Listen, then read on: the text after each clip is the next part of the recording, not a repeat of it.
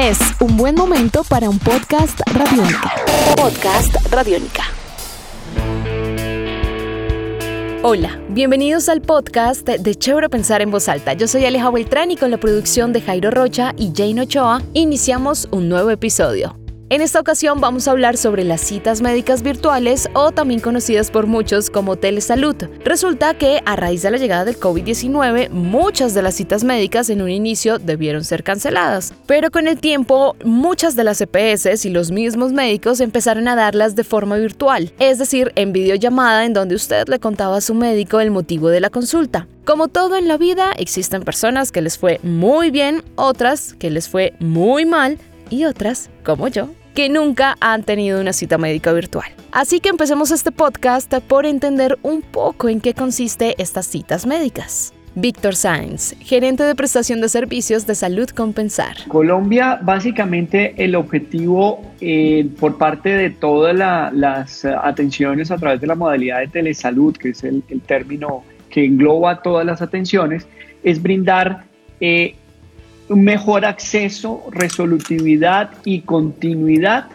a los servicios de salud. ¿Qué se busca entonces con esto? Impactar la salud pública, dar educación en salud, eh, y obviamente mejorar el acceso a los servicios de salud mediante el uso de tecnologías de información y telecomunicación. Esto de la telemedicina puede que sea algo nuevo para usted como paciente, pero es algo que se viene trabajando hace algunos años. Mire, por ejemplo, en la NASA durante los años 90 se empezó a considerar esta posibilidad, ya que era casi imposible que un médico pudiera viajar al espacio. Acá en Colombia, hacia el año 2000 más o menos, fue que se empezó a hablar sobre este tema de la telesalud o telemedicina. Esto no es 100% de la pandemia. Este tema ya venía tomando fuerza y prueba de ello es DocTalk, una aplicación producto de un emprendimiento de telemedicina que inició en el año 2018 y que tiene al servicio de sus pacientes más de 25 especialidades diferentes. Actualmente cuentan con cerca de 18.000 pacientes y más de 40.000 descargas. Así que será Laura Gutiérrez, médica con especialización en ortopedia y fundadora de DocTalk, quien explique la pertinencia y hasta dónde puede llegar justamente este tema de la telemedicina. Según la OMS, dice que es pertinente para hacer teletriage, que consiste en hacer una evaluación a distancia de los síntomas de la persona y así con eso definir el tipo adecuado de asistencia o especialista que necesita. También es muy útil para acceder a especialistas, digamos si tienen afecciones de salud crónica o administración de medicamentos. También es clave para la protección y manejo de la salud mental, tener asesorías con psicólogos, psiquiatras, coach. También la recomiendan cuando se requiere brindar asesoramiento nutricional y apoyo a pacientes con enfermedades crónicas o para pérdida de peso, tiene evidencia que hay mucha mayor adherencia al tratamiento si tú tienes la oportunidad de consultar a tu nutricionista en el momento de la duda y no esperar de pronto a un mes a que tengas la siguiente cita y pues ya perdiste esa oportunidad. También la recomiendan para disminuir las barreras para acceder a la atención, principalmente cuando uno vive en zonas rurales, son adultos mayores o por alguna particularidad tienen dificultades con la movilidad para hacer seguimiento con pacientes después de la hospitalización. Está demostrado que disminuye el número de hospitalizaciones, disminuye el riesgo de rehospitalizarse y también disminuye el riesgo de una hospitalización si tiene una atención temprana. Y súper, súper importante es una gran herramienta para incentivar la prevención y promoción de las enfermedades. Seguramente si a usted le ponen a escoger hoy en día entre una atención médica virtual o una presencial como viene acostumbrado, pues quizás escoja la presencial y uno de los motivos es la siguiente pregunta. ¿Cómo logra un médico pues diagnosticar a la distancia? El entrenamiento que, que, nosotros como médicos y que los especialistas obviamente tienen es que la indagatoria y realmente la anamnesis es la primera parte del diagnóstico clínico. La anamnesis es, es esas preguntas que nosotros hacemos con las sintomatología del usuario, con los signos y síntomas que tiene él, con, con algunas indicaciones clínicas que, que, se nos dan, más la correlación con los resultados de laboratorio, pues eso nos, y, de imagenología y de otras ayudas diagnósticas, pues eso es lo que nos permite correlacionar y de forma muy rápida hacer diagnósticos. Obviamente hay casos de casos y hay casos muy difíciles que ni siquiera la presencialidad logra, logra establecer, pero básicamente eh, la telesalud lo que nos busca es eso, facilitar el acceso y permitir una mayor oportunidad para el diagnóstico. Fíjense que, por ejemplo, aparte de los exámenes clínicos y aparte de, de, un muy buen contacto con el usuario, hay diagnósticos que se establecen con exámenes clínicos, con exámenes de sangre, con imagenología y para eso digamos que ya no se, ya no se necesita presencialidad. Mm, sí, es cierto. Ahora que lo piensa uno, tener que montarse en un medio de transporte en hora pico, en día lluvioso o con un calor que nadie se aguanta, o tener que ir en su carro en trancón, obvio, de eso nadie se salva, y pagar parqueadero caro para llegar a una cita médica de lectura de exámenes. No, trágame tierra. Bueno, sí, está bien. Punto a favor de la virtualidad.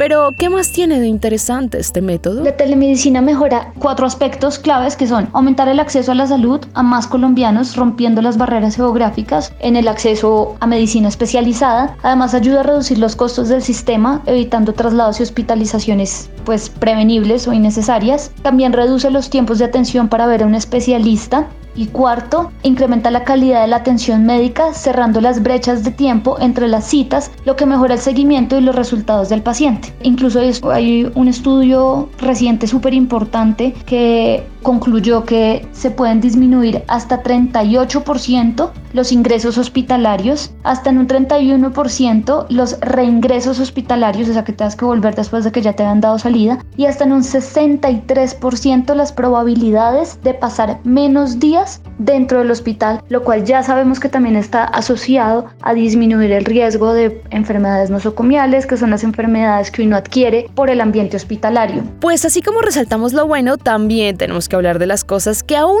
no funcionan del todo bien, de eso que se tiene que ajustar para que este modelo funcione tan bien como ellos lo imaginan y obvio como nosotros los pacientes lo necesitamos. Obviamente, eh, insisto en esa relación médico-paciente, en ese contacto, nosotros somos personas de mucho contacto, de abrazo y creo que para todos ha sido muy difícil tener que dejar de saludar de beso, tener que saludar de abrazo. Obviamente con, con muchos de nuestros profesionales de salud son absolutamente cariñosos con nuestra población y eso es bonito porque se crea una relación médico-paciente a futuro. Nosotros en Compensar lo llamamos nuestro médico de familia, nuestro médico de cabecera y realmente se convierte en el médico de toda la familia. Entonces, ese distanciamiento no ha sido fácil. Obviamente los exámenes clínicos a profundidad, un examen físico riguroso, pues no, no es fácil, y, como bien lo decían nuestros usuarios, algunas limitaciones técnicas como la medición de, temperatura, la medición de peso, la medición de talla, pero también vuelvo, insisto, que, eh, son más los beneficios que las limitaciones que podemos encontrar.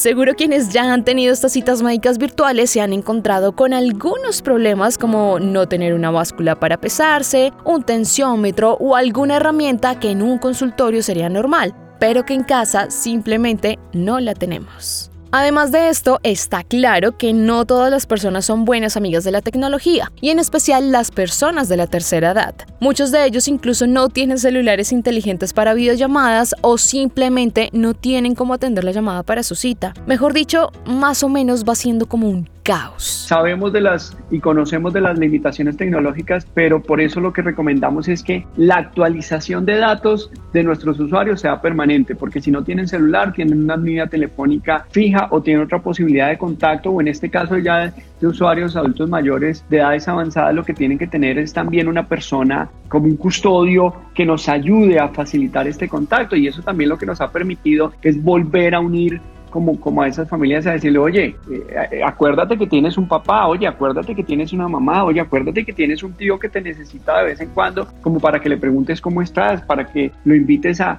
ven, ya te tomaste el medicamento, ya reclamaste la fórmula, ya hiciste esto, porque, por ejemplo, a todos esos usuarios les estamos mandando la fórmula a la casa, a los laboratorios puntualmente, algunos los mandamos a domicilio, pero seguimos también con las puertas abiertas en todas nuestras unidades. Está claro que esto de la atención médica virtual llegó para quedarse, pero no solo fue por el tiempo de la pandemia, sino que seguirá siendo parte de su día a día y que tiene muchas cosas a favor, pero también muchas otras por mejorar. Si usted aún no tiene esta experiencia o la tuvo pero no le gustó, tenga en cuenta estas recomendaciones para que la atención médica virtual realmente funcione y sea productiva para su salud. Nosotros a, todos los usuarios de DocDoc pues les decimos que es súper importante estar en un lugar cómodo, tener buena luz, tener buen acceso a internet, usar un soporte del celular para tener las manos libres y con eso poder realizar ejercicios que el médico le solicite, pues según el caso, tener a la mano los exámenes pertinentes al motivo de consulta si le han realizado y en lo posible tener un dispositivo electrónico médico de medición de signos vitales o mediciones de rutina para cada caso en particular. Entonces, si nos está consultando un hipertenso, pues entonces tener el tensiómetro a la mano, que también le va a decir la frecuencia cardíaca,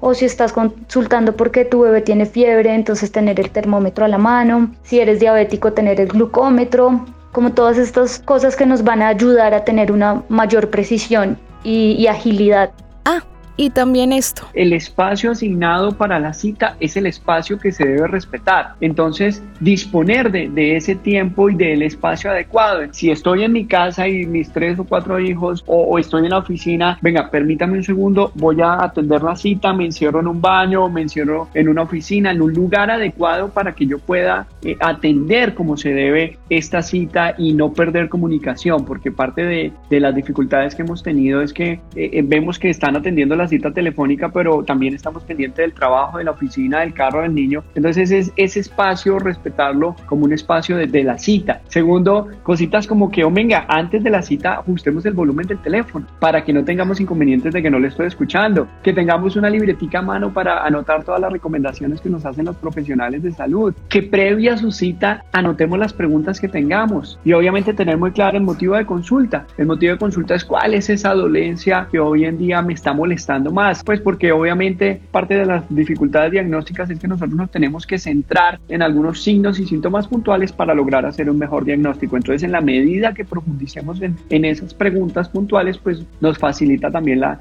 la forma de hacer un diagnóstico y un mejor diagnóstico equivale a un mejor tratamiento, a una mejor recomendación y por lo tanto a una recuperación más rápida de nuestros pacientes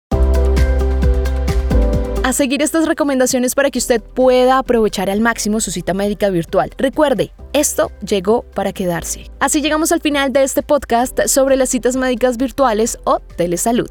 Si quieren dejarnos sus comentarios sobre este nuevo episodio, estaremos pendientes en Twitter. Recuerden poner el arroba radiónica y el numeral chévere pensar en voz alta. También los invitamos a escuchar todas las series de podcast que tiene Radiónica. Las encuentran en nuestra página web www.radionica.rocks. Ahí está una sección que se llama podcast. Le dan clic y se encuentran con todo este increíble universo lleno de contenido y listo para ser descubierto por ustedes. También nos encuentran en RTVC Play si les queda más fácil, pueden buscar nuestro perfil en Spotify iTunes y Google Podcast. Hasta un próximo episodio. Chao. Nuestros podcasts están en radionica.rocks, en iTunes, en RTVC Play y en nuestra app Radionica para Android y iPhone. Podcast Radionica.